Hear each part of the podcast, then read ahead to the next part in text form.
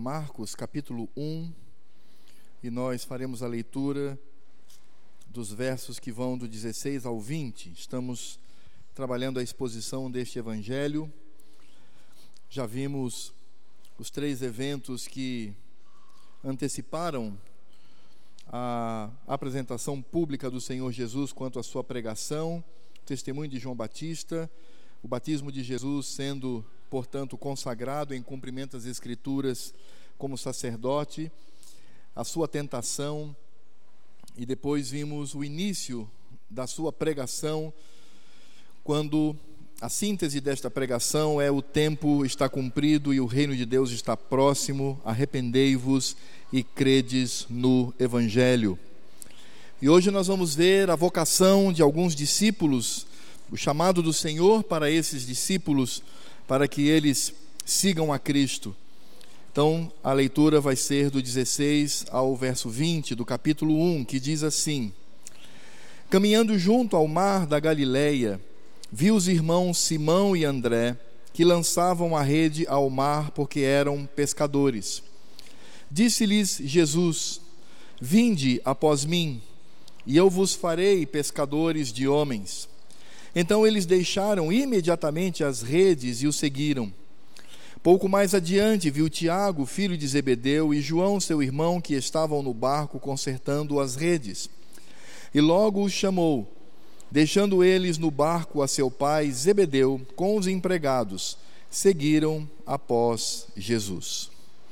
Oremos.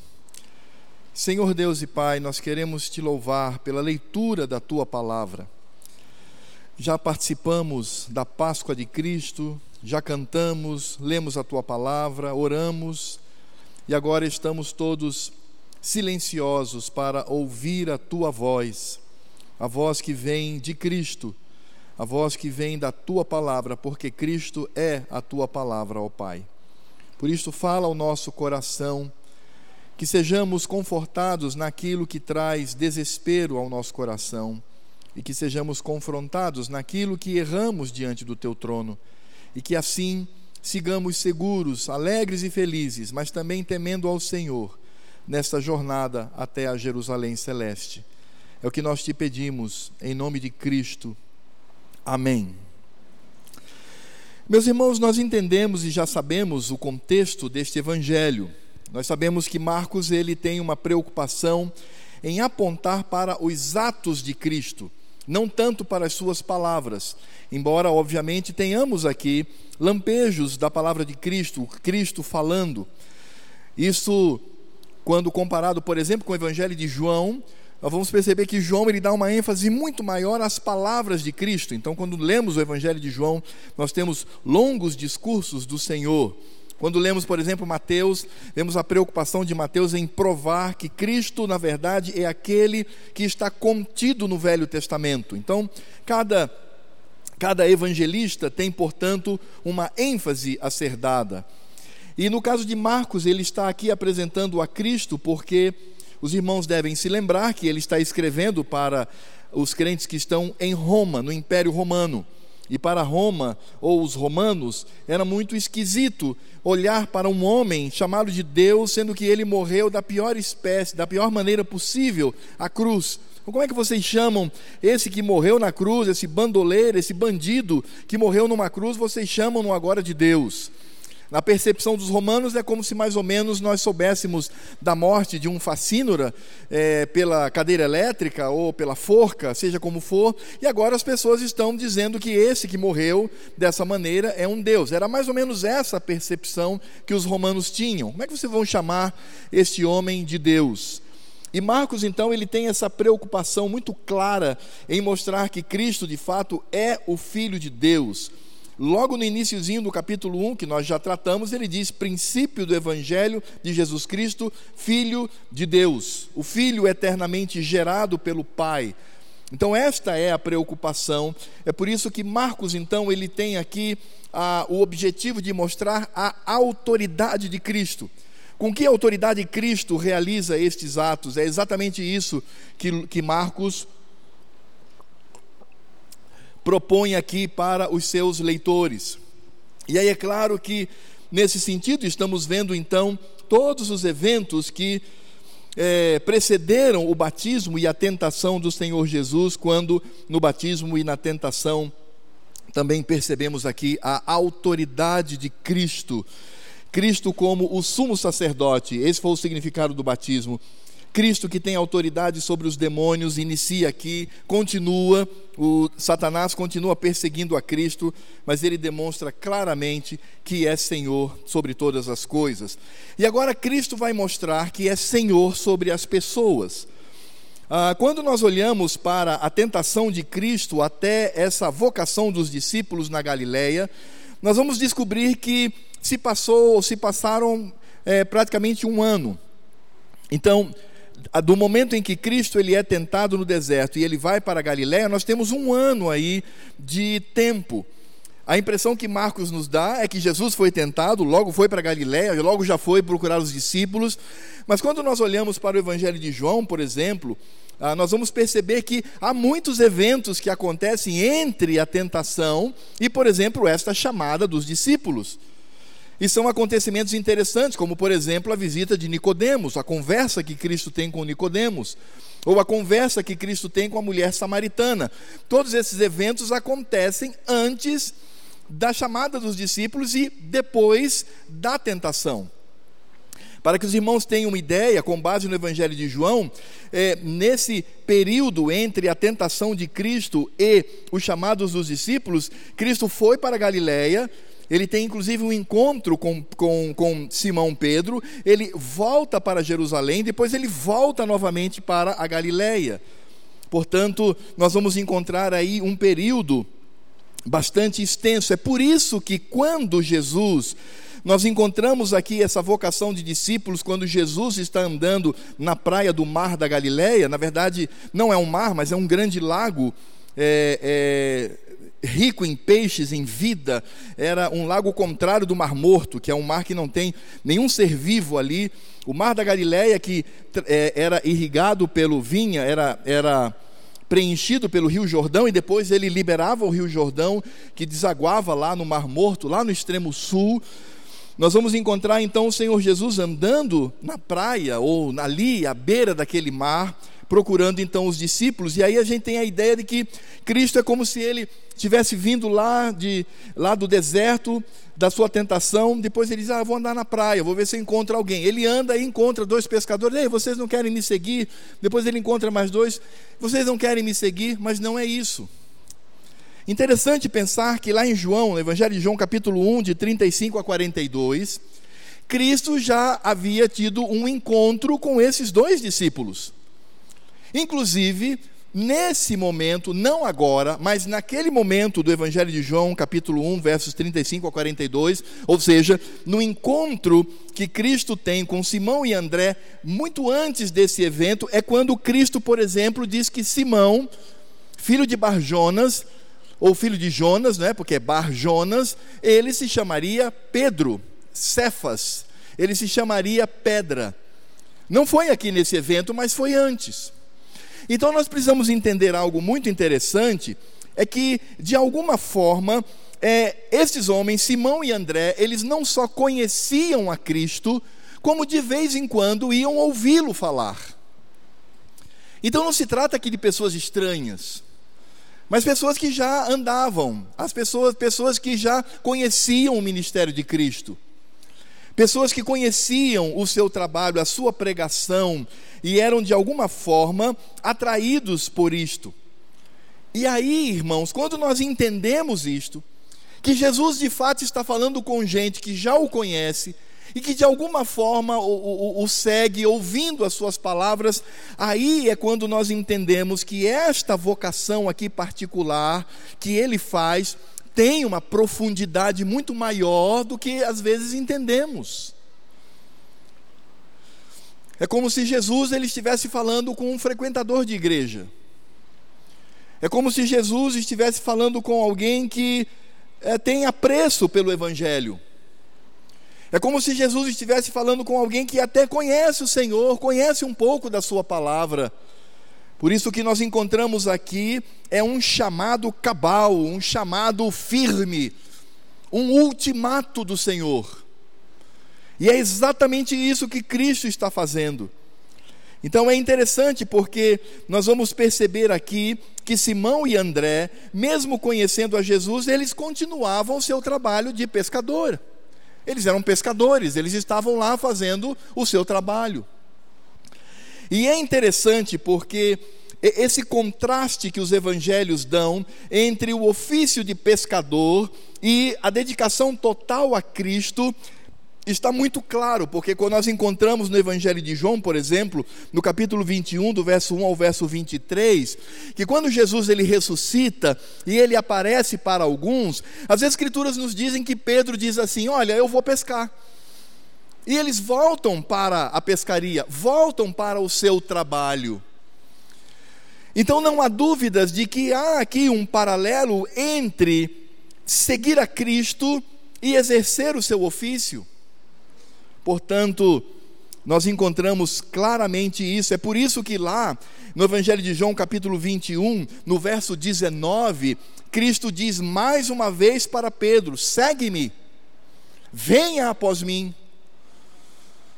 Como que ratificando o primeiro chamado que Pedro, por motivos pessoais, de certa forma havia abandonado. É por isso que nós não temos aqui um encontro fortuito, um encontro casual. Nós não temos aqui uma coincidência. O que nós temos aqui é Cristo indo em direção a esses discípulos, ou a estes homens, melhor dizendo, para chamá-los a um compromisso maior com Ele. Porque não basta apenas conhecer, não basta apenas ouvir, mas há que se ter um compromisso com o Senhor.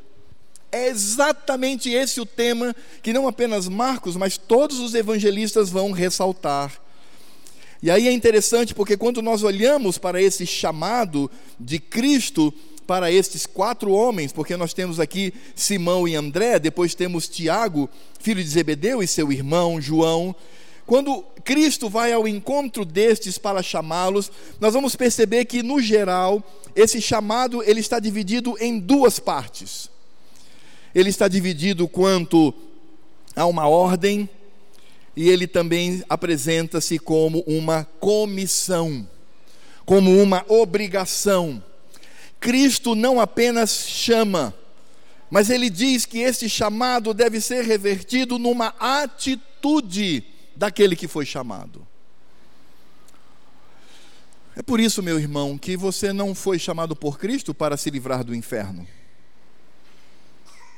Você não foi chamado por Cristo para ser membro de uma igreja, embora estas coisas sejam verdadeiras. Você foi chamado com Cristo para exercer uma atividade clara, e quando nós não exercemos, somos como Pedro e os demais, deixamos o Senhor e voltamos a pescar. Como que esse chamado ele se apresenta? E é claro que nós vamos olhar para este chamado em primeiro lugar pela perspectiva destes homens, pela perspectiva de Simão, de André, de Tiago e João, como é que eles respondem a isto? E aí é interessante porque Cristo vai chamar estes homens, preste só atenção nisso, meu irmão. Veja que coisa interessante como o Evangelho nos leva a meditar sobre essas coisas. O chamado de Cristo ocorre quando? Num feriado, quando eles estão em casa, tranquilos, ou no horário do almoço, quando eles estão ali almoçando, estão tranquilos. Quando que Cristo ele interrompe? Quando que Cristo surge? Quando que Cristo diz o vinde após mim? Que coisa interessante, porque este chamado de Cristo, este vinde após mim, ele acontece exatamente num momento de intenso trabalho destes homens.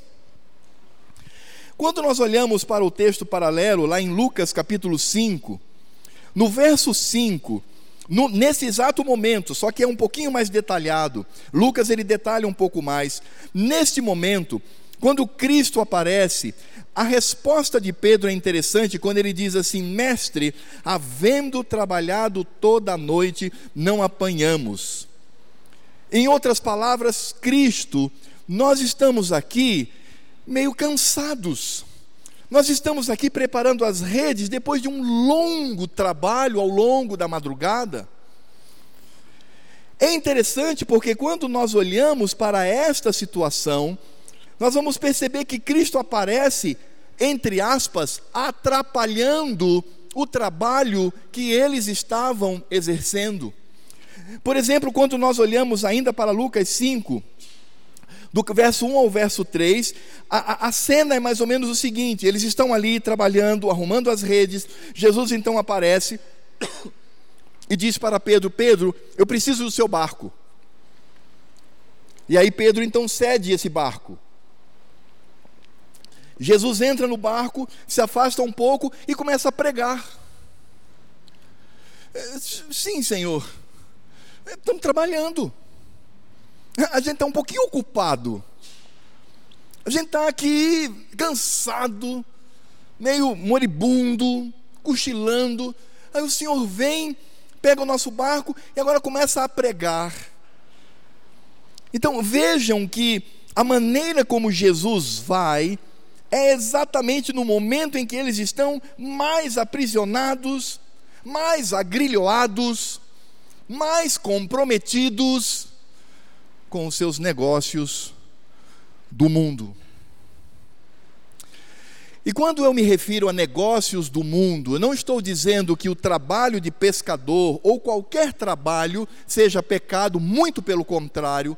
O trabalho na vida do crente é feito para a glória de Deus. Só que é aí que está a diferença. O trabalho do crente, vou mudar agora um pouquinho a frase. O trabalho do crente deveria ser para a glória de Deus.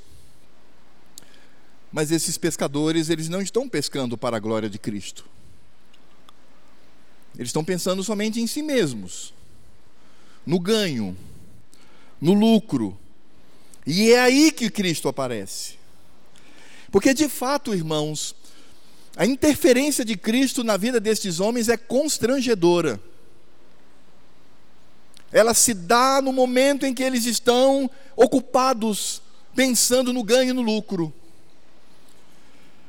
A presença de Jesus, ela de fato é extremamente desconfortável, desconfortável, melhor dizendo. É por isso que mais à frente, no mesmo texto, nós vamos ver o Senhor Jesus indo a Tiago e João, que trabalhavam para o seu pai Zebedeu, que tinham os seus empregados. Jesus chega lá e diz: Vamos embora. E eles vão e abandonam o pai toda uma carreira de uma microempresa de Zebedeu, que tinha lá seus empregados para pescar, para cuidar das redes, cuidar dos barcos, e certamente passando esse ofício para os filhos, porque isso era muito comum naquela época, isso tudo é interrompido. E quando Jesus entra na vida dessas pessoas, ele vai quebrar todo o projeto de vida que eles tinham. Meus irmãos, é isto que significa seguir a Cristo. É exatamente isto. É por isso que, quando nós olhamos pelo olhar humano, como Cristo foi inconveniente, me permitam a expressão dita de forma muito respeitosa. Senhor, você está sendo inconveniente. Não, não dá para isso, eu tenho o que fazer eu tenho que ganhar, eu tenho que estudar. Então, Cristo, não dá. E meus irmãos, é exatamente isso que nós encontramos aqui, porque nós vamos perceber que Cristo mostra que Ele não se contenta e que isto até seria um desrespeito e um destemor para com Ele, quando nós entregamos a Cristo a sobra, o resto. Então, quando eu, por exemplo, contribuo com a obra de Deus por meio dos dízimos, das ofertas e de outros pontos quaisquer, é a sobra, é o que resta, é a migalha, é o que cai da mesa. Quando eu penso no tempo que eu devo devotar ao meu Cristo, é o tempo que sobra. Dia do Senhor, domingo, ah, mas só se eu não tiver outra atividade. Porque se eu tiver outra atividade, Senhor, vai desculpando aí. Vai desculpando, porque eu, eu estou inserido nos meus negócios, estou inserido nas minhas questões. Não é isso que Cristo nos ensina aqui, quando vai e entra, é, entra violentamente na vida destes homens. O Senhor, Ele mostra que segui-lo traz implicações profundas. E nós só vamos entender a expressão de Cristo: vinde após mim. Em outras palavras, venham comigo, andem comigo, me sigam. Nós vamos descobrir que isto possui implicações maiores do que imaginamos. Por exemplo, lá em Lucas capítulo 9, do verso 23 ao verso 27. Há um texto aqui se referindo a Cristo e falando sobre o seguir a Cristo, que deve nos fazer refletir. Diz assim o texto em Lucas 29, 23 a 27: Dizia a todos: Se alguém quer vir após mim, veja só como, ele tá, como Cristo está construindo a frase. Se alguém pensa que deve me seguir, se alguém acha que deve me seguir, se alguém quer vir após mim, Jesus diz assim: a si mesmo se negue Dia a dia tome a sua cruz e siga-me. Então, seguir a Cristo, primeiro, é negar-se a si mesmo. Então, você vai negar os seus projetos, você vai negar o seu futuro construído, você vai negar seu desejo por ganhar dinheiro, você vai negar tudo para segui-lo. E o Senhor Jesus ele continua dizendo: "E dia a dia tome a sua cruz". Irmãos, é claro que para nós tomar a cruz todos os dias hoje até traz um elemento bonito, poético, né? Porque cruz é o símbolo ou um dos símbolos do cristianismo. Mas meus irmãos, quando Jesus falou isso aqui, lembra de uma coisa, ele ainda não tinha morrido na cruz.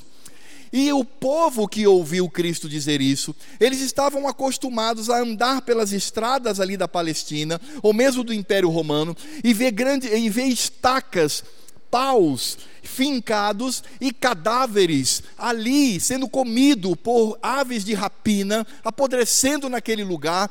E as pessoas então tapavam o seu nariz pelo cheiro forte e diziam assim: Mas o que significa isso? Não, esse é um desgraçado, ele está na cruz porque a morte de cruz é a morte mais humilhante, mais animalesca. Só para que os irmãos tenham ideia, as pessoas, quando eram colocadas na cruz, não era para morrer rapidinho. Para morrer rapidinho, tinha que primeiro ser um cidadão romano, e a morte era por decapitação. A pessoa então ela ficava de joelhos e havia duas maneiras de se decapitar: ou o corte completo da cabeça, ou então eles enfiavam a espada aqui da nuca até o estômago. Eles enfiavam a espada e a pessoa morria. Essa era a maneira nobre de se morrer. Agora, quando a pessoa não prestava, quando a pessoa não tinha valor nenhum, eles colocavam um pedaço de pau, colocavam nesse pau um banquinho, isso mesmo, para sentar sentavam o camarada lá, metiam pregos nos pulsos e nos pés, e eles alimentavam esse camarada com pão, davam água, davam vinho com vinagre, e eles alimentavam e aquela pessoa vivia aquela agonia, por vezes dias a fio. Isso é cruz. E aí o Senhor diz assim: se você quer me seguir, ah, eu quero, Senhor. Você quer andar nas minhas pegadas? Ah, eu quero, meu Senhor. Então tome a sua cruz, bote sobre as suas costas e siga-me. Ele diz: porque quem quiser salvar a sua vida, perdê-la-á. Olha o contraste. Quem perder a vida por minha causa, esse a salvará. Aí ele diz assim: que aproveita ao homem ganhar o mundo inteiro se vier a perder-se por causa do dano a si mesmo. Porque qualquer que de mim, das minhas palavras, se envergonhar, dele se envergonhará o filho do homem. Interessante porque o que o Senhor está falando aqui é a lei da reciprocidade. É, meu filho, cuidado. Ou às vezes, ou camarada, cuidado, porque da forma como você está me tratando é a forma como você vai ser tratado. Essa é a palavra do Senhor.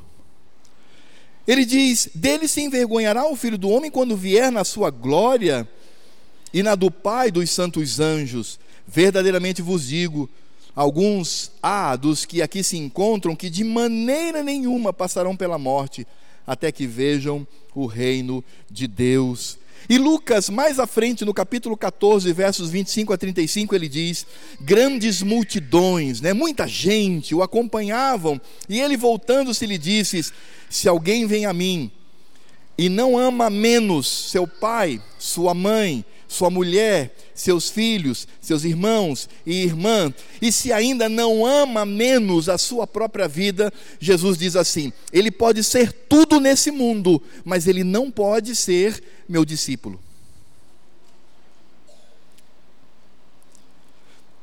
E qualquer que não tomar a sua cruz, está vendo de novo? E vier após mim, não pode ser meu discípulo. Se ele não toma a cruz, não pode ser meu discípulo.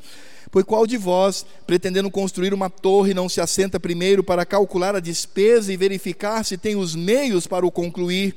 Para não suceder que, tendo lançado os alicerces e não podendo acabar, todos os que virem zombem dele, dizendo: Este homem começou a construir e não pôde acabar. Esse homem planejou tanto para seguir a Cristo, ele chorava, ele, ele, ele ficava alegre, mas olha a vida dele hoje. Ou qual é o rei que, indo para combater outro rei, não se assenta primeiro para calcular se com 10 mil homens poderá enfrentar o que vem contra ele com 20 mil? Caso contrário, estando o outro ainda longe, envia-lhe uma embaixada pedindo condições de paz. O segundo exemplo de Jesus é o seguinte: o camarada diz: Eu vou enfrentar o mundo, eu vou lutar contra o diabo, eu vou lutar contra Satanás. Aí lá na frente se submete como um cordeirinho ao diabo e ao mundo volta.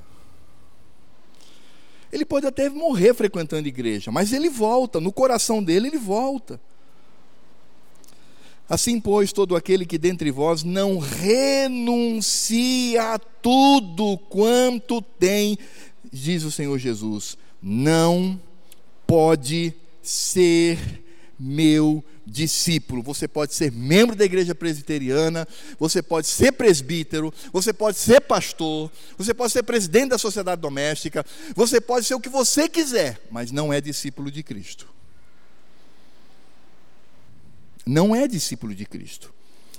Aí ele continua dizendo: o sal certamente é bom. É bom o sal, não é? Não muito, né? Por causa da pressão, né? Com a idade e tal. Mas o sal é bom. Caso, porém, se torne insípido, como restaurar-lhe o sabor? Aí Jesus diz uma palavra bem difícil aqui, né, irmãos? Nem presta para a terra, nem mesmo para o monturo, lançam-no no lixo. Quem tem ouvidos para ouvir, ouça. Irmãos, foi Cristo que disse. Eu não estou dizendo nada. Foi o Senhor quem falou. É dessa forma que nós precisamos entender o vinde após mim. É por isso que o Senhor vai exatamente no momento em que há ali um envolvimento com o trabalho, com o ganho do dinheiro, ali é a prioridade da vida dele. É nesse momento que Jesus chega e diz: largue tudo e siga-me. Senão você não pode ser meu discípulo. Meus irmãos, é claro que esse texto ele nos remete ao chamado de Eliseu. Lá em 1 Reis, ou 1 Reis, tanto faz, primeiro livro ou primeira narrativa de Reis, no capítulo 19, dos versos 19 a 21, nós temos Elias chamando Eliseu. Diz que Eliseu estava lá com seus bois, com, seus, com as suas cangas, ali arando a terra, planejando, oh, daqui um ano vou colher, vou ganhar mais dinheiro, trabalhando para o meu pai. Aí Elias passa e diz assim, Eliseu, vem, segue-me. Eliseu olha para ele e falou: Beleza, posso só me despedir dos meus pais, dar uma festa de despedida? Pode. Aí ele foi, talvez tenha convidado o próprio Elias. Ele pegou todo aquele material utilizado para arar a terra, ele transformou numa fogueira, matou os animais e fez um churrasco. Convidou todo mundo, você é doido? Falou: Não, isso é uma despedida. Esse período da minha vida veio até aqui. Agora eu vou seguir ao meu Senhor. É por isso que Elias é um tipo de Cristo e Eliseu é um tipo dos discípulos de Cristo. E aí, irmãos, há um objetivo. Porque o Senhor, ele não diz apenas vinde após mim, mas ele completa dizendo, e os evangelhos repetem, ele diz: "E eu vos farei pescadores de homens". Essa palavra do Senhor Jesus, ela não é novidade aqui, não é uma coisa nova. Certamente o Senhor Deus é, Cristo, que é Deus de fato, certamente Cristo ele fez um paralelo entre a atividade que eles estavam fazendo e agora a atividade que eles vão realizar no reino de Deus. Então, em outras palavras, Cristo está dizendo: sua atividade profissional é essa, então você vai usar essa habilidade, mas agora para o meu reino. Mas essa expressão pescar homens, ela aparece no Velho Testamento.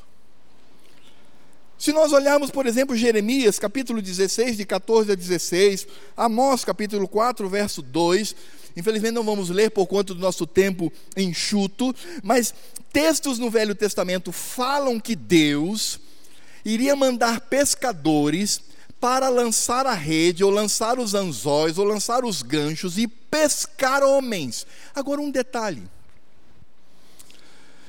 esses textos no Velho Testamento não estão dizendo, não dizem que Deus vai pescar esses homens para a salvação, todos eles dizem que Deus vai lançar a rede e vai puxar esses peixes para juízo eterno.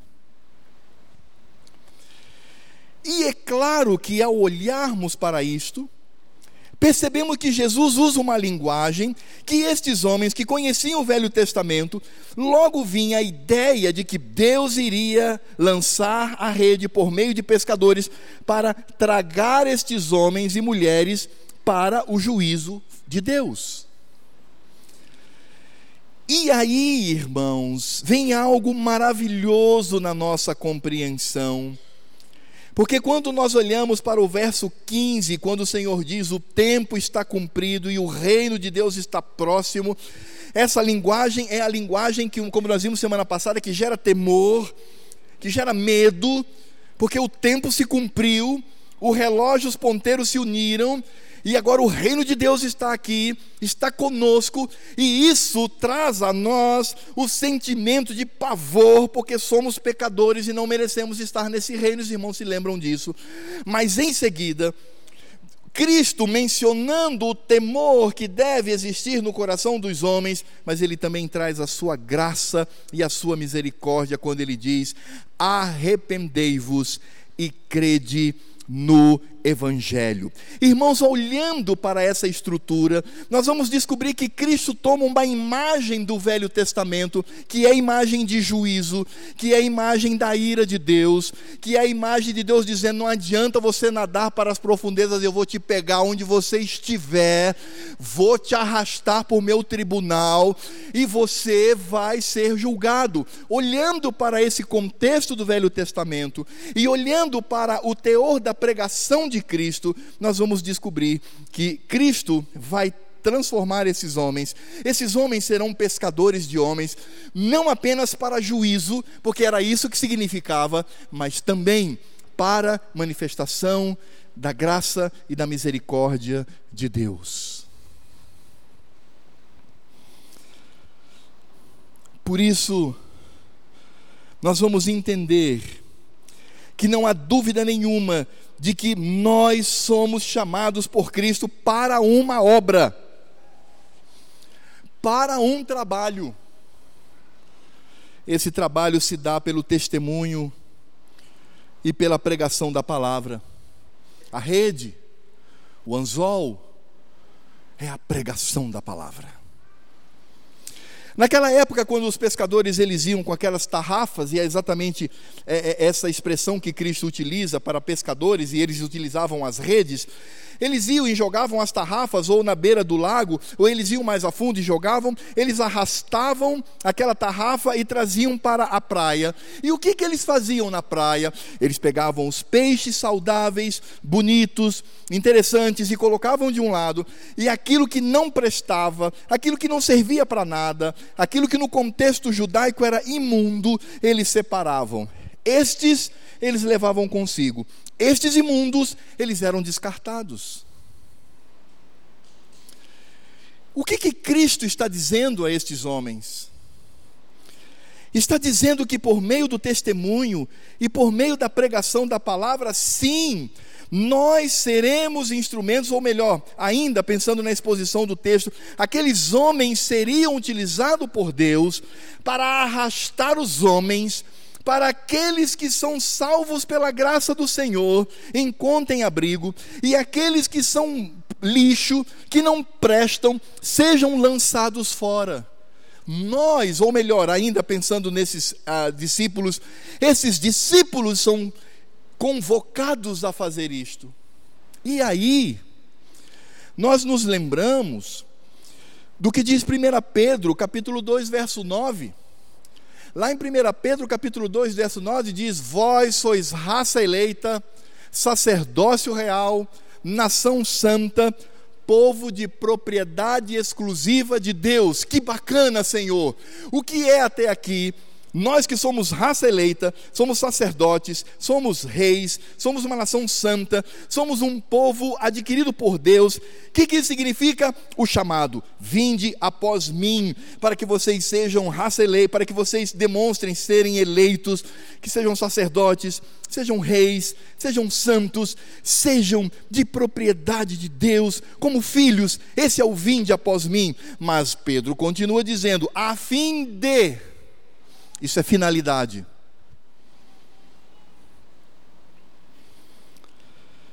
Proclamardes as virtudes daquele que vos chamou das trevas para a sua maravilhosa luz.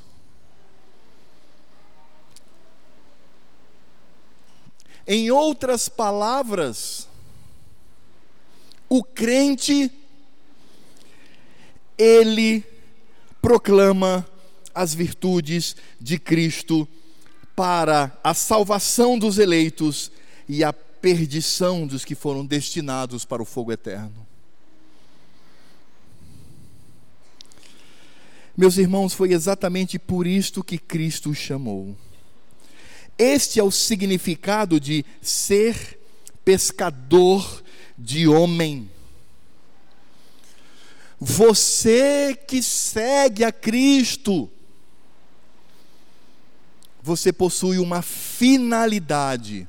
Agora, se não exercemos a nossa finalidade, alguma coisa está errada. Por exemplo, quando o homem não exerce a sua finalidade no lar de ser pastor, esse lar vai ser destruído.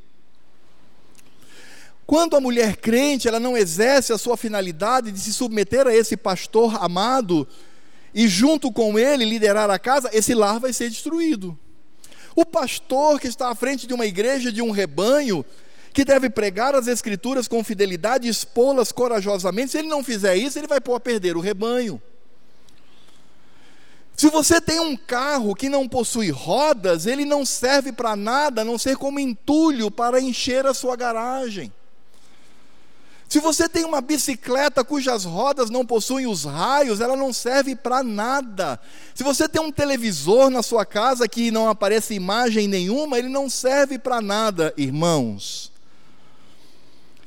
É por isso que Pedro diz: vocês são tudo isto com uma finalidade, proclamardes as virtudes daquele que vos chamou das trevas para a sua maravilhosa luz. É por isso que quando nós exercemos o nosso trabalho e não fazemos isso para a glória de Deus, é por isso que quando eu não tenho no meu coração o id de Cristo, indo por todo mundo, pregar o evangelho a toda criatura, e quando eu não entendo isto, eu sou um carro sem rodas, uma bicicleta sem aro, eu sou um televisor que não funciona, e tudo isto pode estar prestes a ser lançado fora. O sal, o sal que perdeu o sabor. Vinde após mim, e eu vos farei pescadores de homens. Mas é claro, irmãos, que nós olhamos para este chamado de Cristo e essa comissão pela perspectiva destes discípulos.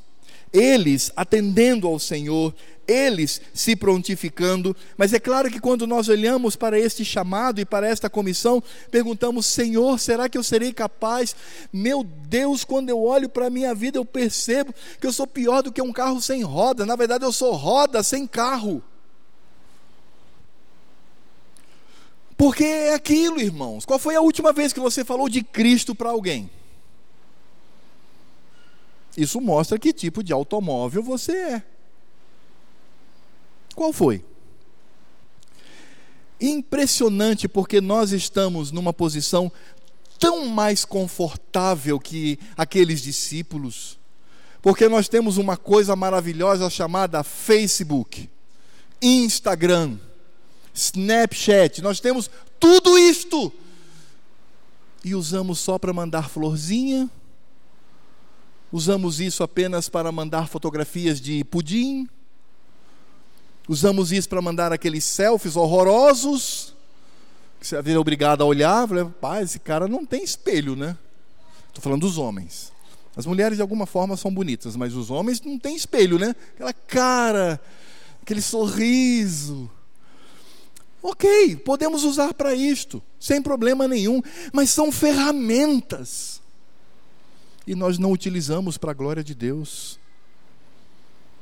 não utilizamos para o Senhor. E aí vem a pergunta: ó oh, Senhor, como é que eu posso? Eu, eu, eu, sou tão pequeno, eu sou tão teimoso, é, é, de mim mesmo eu não posso. E é verdade, irmãos, de nós mesmos nós não podemos, porque quando nós olhamos e tiramos o homem como foco, daquele que atendeu ao chamado e daquele que cumpre a sua função, quando nós desfocamos o homem e focamos a Cristo, nós vamos perceber que aí é que se manifesta esta graça do Senhor, porque quando Cristo diz assim: Vinde após mim, isto significa que Deus está aplicando em nós a chamada graça irresistível. O vinde de Jesus é algo que ninguém pode contestar, porque é a melhor coisa da vida. Seguir a Cristo é o melhor, e na verdade nós atendemos a voz soberana, poderosa do Senhor. É por isso que esses discípulos, eles não titubeiam, eles não ficam ali indecisos, mas eles seguem, deixam as redes, deixam os barcos, deixam a empresa do pai, deixa o pai, deixa os empregados e vai para o Senhor. Por quê? Porque eles são homens bons, homens melhores do que nós. Nada disso. Nada disso. Pedro depois nega ao Senhor. Os discípulos cometeram tantos erros ao longo dessa jornada com Cristo. Por quê? Porque é a graça do Senhor. Nós estávamos mortos no lamaçal do pecado, verdadeiros defuntos, cadáveres, imergidos no pecado, mas nós ouvimos uma voz que disse: Vinde após mim e fomos levantados com o poder de Deus para seguir a Cristo. Não foi você que escolheu, não foi você que optou, foi Cristo que poderosamente o trouxe, porque irmãos, se eu e você tudo na vida cristã dependesse de nós, onde é que nós estaríamos? No inferno. Mas Cristo, com a sua graça irresistível, ele nos levanta. É uma ordem do Senhor e nós atendemos porque fomos eleitos por Deus.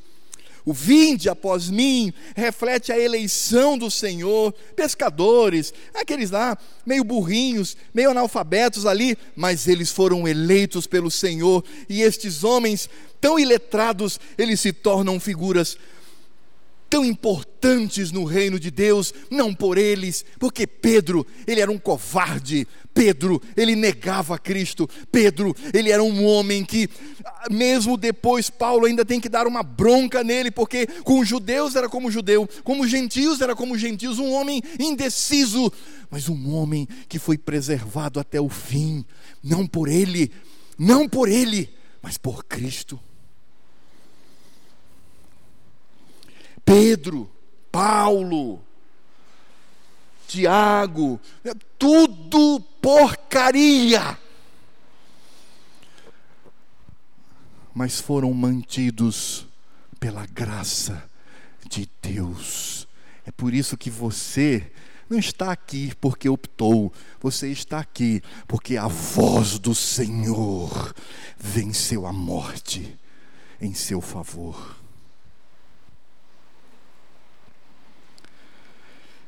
E é por isso que, quando nós olhamos para eu vos farei pescadores de homens, precisamos rapidamente ver o mesmo contexto em Lucas capítulo 5, versos de 1 a 11, que diz assim: preste só atenção. O mesmo evento, só que mais detalhado. Aconteceu que, ao apertá-lo a multidão para ouvir a palavra de Deus, estava ele, Cristo, junto ao lago de Genezaré, é o mesmo mar da Galileia. E viu dois barcos junto à praia do lago mas os pecadores, os, os pescadores, havendo desembarcado, lavavam as redes. Entrando em um dos barcos, que era de Simão, pediu-lhe que o afastasse um pouco da praia e, assentando-se, ensinava do barco as multidões. Quando acabou de falar, disse a Simão: Faze-te ao largo e lançai as vossas redes para pescar. Respondeu Simão: Mestre, havendo trabalhado toda a noite, nada apanhamos. Mas sob tua palavra lançarei as redes. O que Simão disse foi o seguinte, irmãos, vamos, vamos traduzir aqui para um bom português. Mestre, eu conheço esse, esse trabalho, eu conheço, sei o que eu estou fazendo. Com toda a minha destreza, com toda a minha capacidade, com tudo que eu aprendi ao longo da vida, passei a noite toda, a madrugada toda, e não peguei um peixinho sequer, Senhor. Mas há uma palavra que, que traz alegria ao nosso coração. Mesmo Pedro dizendo que por sua experiência, e mesmo Pedro dizendo que aqueles peixes eram hostis, que não havia condições de pegar nada, que o mar não estava para peixe, mas ele usa uma expressão tão singela: Mas sob tua palavra, Senhor, lançarei as redes. Isto fazendo, apanharam grande quantidade de peixes e rompia-se-lhe as redes. E então fizeram sinais aos companheiros do outro barco para que fossem ajudá-los, e foram e encheram ambos os barcos a ponto de quase irem a pique, quase afundar com tanto peixe. Vendo isto, Simão Pedro prostrou-se ao pé de Jesus, dizendo: Senhor, Senhor, retira-te de mim, porque sou pecador pois à vista da pesca que fizeram, a admiração se apoderou dele e de todos os seus companheiros. É assim que Cristo surge, é assim que Cristo vem. Bem como de Tiago e João, filhos de Zebedeu, que eram seus sócios.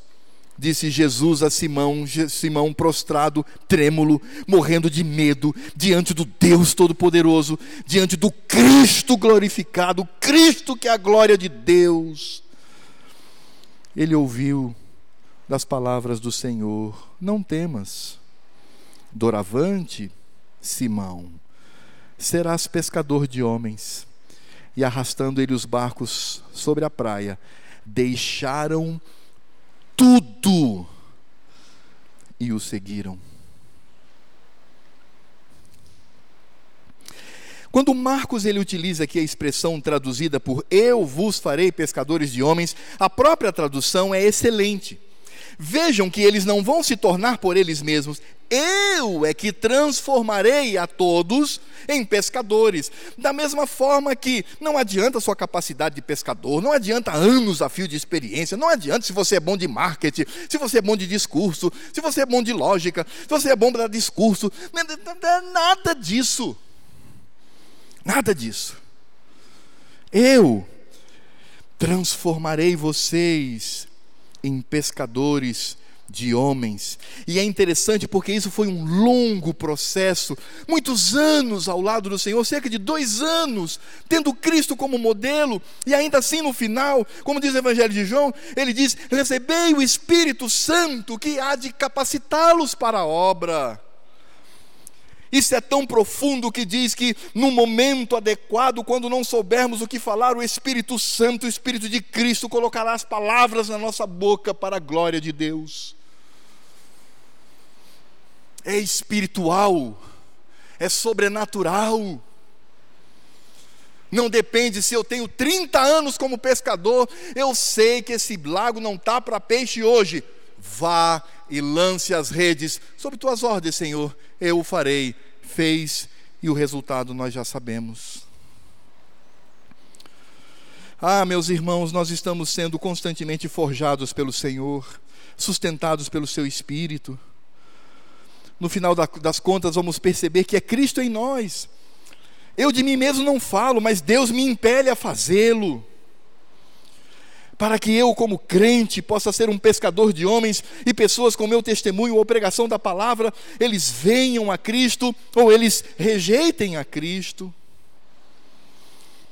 Por isso, meus irmãos, não devemos ficar tristes e desesperados, olhando, ai Senhor, eu sou incapaz, ai Senhor, tantos anos e eu nem treinei um pouquinho para falar, ah Senhor, meu irmão, não é você, é Cristo em você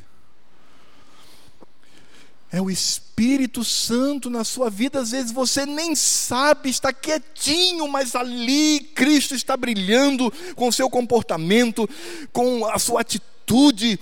E Cristo está sendo glorificado e muitos estão sendo impactados pelo seu comportamento. Às vezes você nem sabe disso. Porque não é o homem, é Cristo. Não são os apóstolos, é Cristo não são homens e mulheres, é Cristo. Cristo, Cristo, Cristo, é só Cristo, somente Cristo. Em nós, com amor, graça e misericórdia. Por que o desespero? Ai, o Senhor me chamou, vinde após mim, será que eu vou até o fim? Vai, porque você foi chamado pela soberania do Senhor, eu vos farei pescadores de homens, mas será que eu vou conseguir? Não vou. Vai, porque é Cristo em você.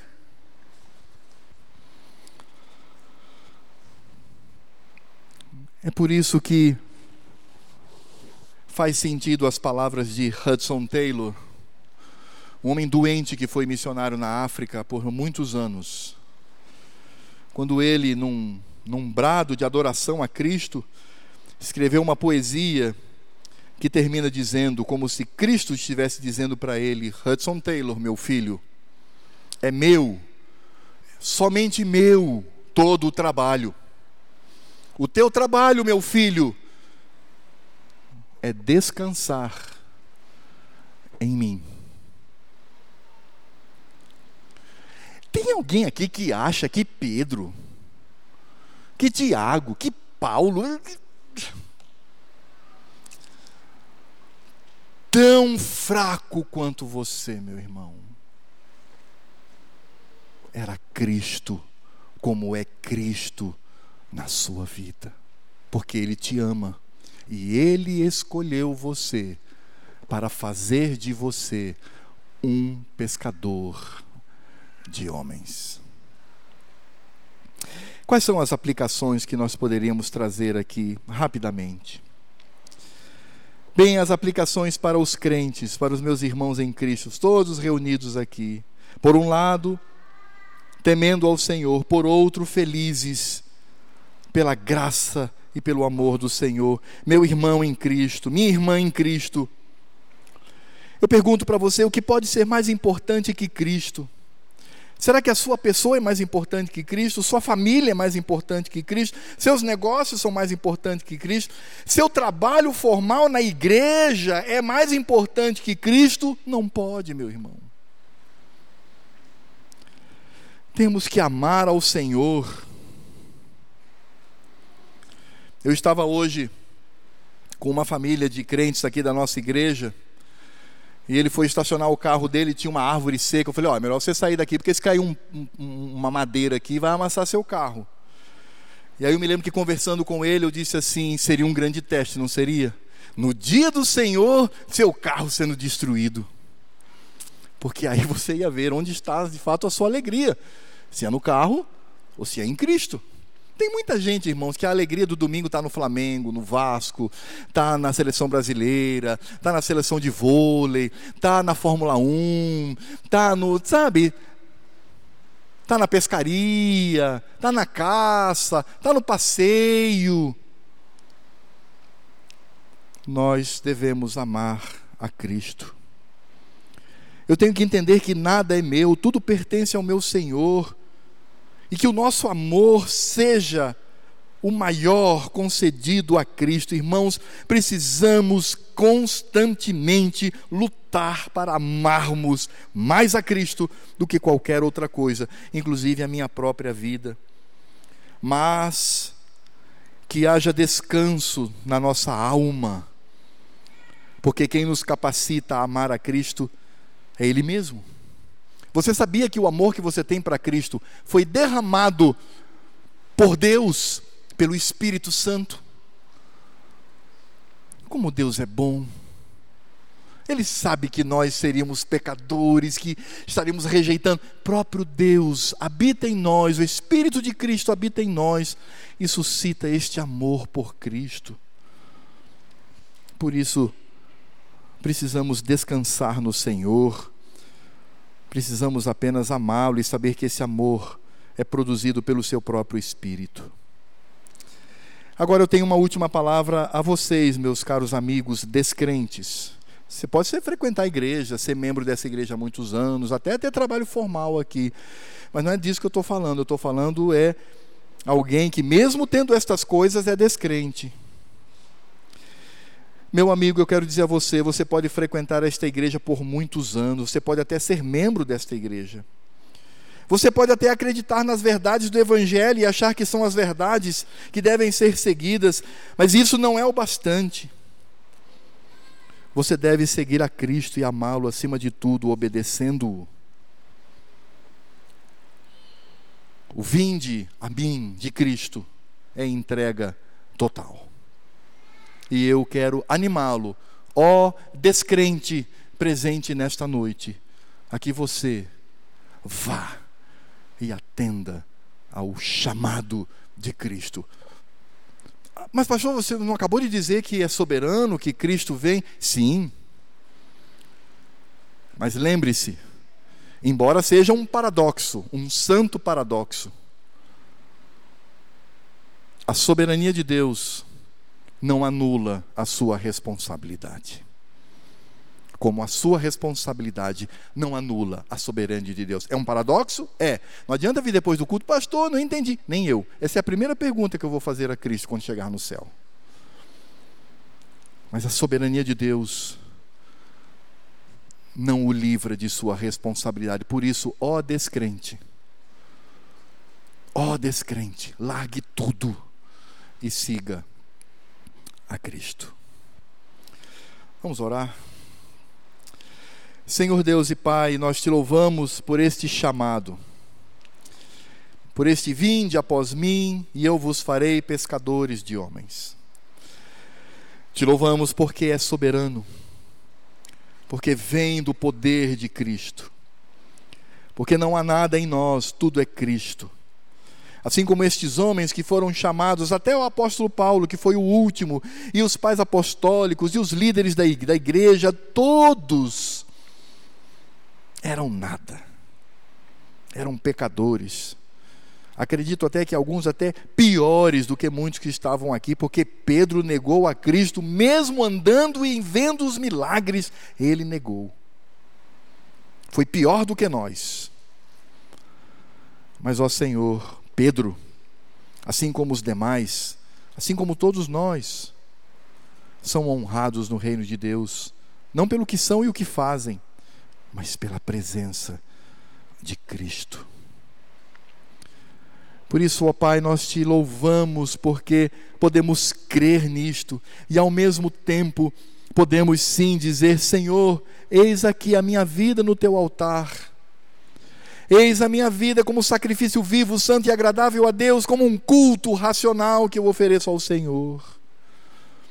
Que saiamos daqui, que os crentes saiam daqui fortalecidos por esta palavra e ao mesmo tempo desafiados, e que os descrentes não sejam mais descrentes, mas que sirvam a Cristo. E que, ó Senhor, tudo na nossa vida desde o chamado até o exercício da nossa atividade no reino, seja Cristo, somente Cristo. E para Cristo. E eu rogo para que a graça deste Cristo, o amor de Deus Pai, a comunhão e a consolação, e toda a capacitação do Espírito Santo que nos move a ser sermos pescadores de homens, estejam sobre a nossa vida aqui e sobre a vida de toda a igreja de Cristo que hoje, no domingo, não é na segunda, na terça, na quarta, na quinta, no domingo, no dia do Senhor, ao redor de todo o planeta Terra, se reúne para cultuá-lo, agora e para todo o sempre. Amém. Irmãos, antes de partirmos, eu queria dar um aviso. Por favor, permaneça onde está. Eu já convido pastor Gessé para se colocar aqui à frente, ele tem algumas retificações a fazer. Eu queria só dizer aos irmãos que esta semana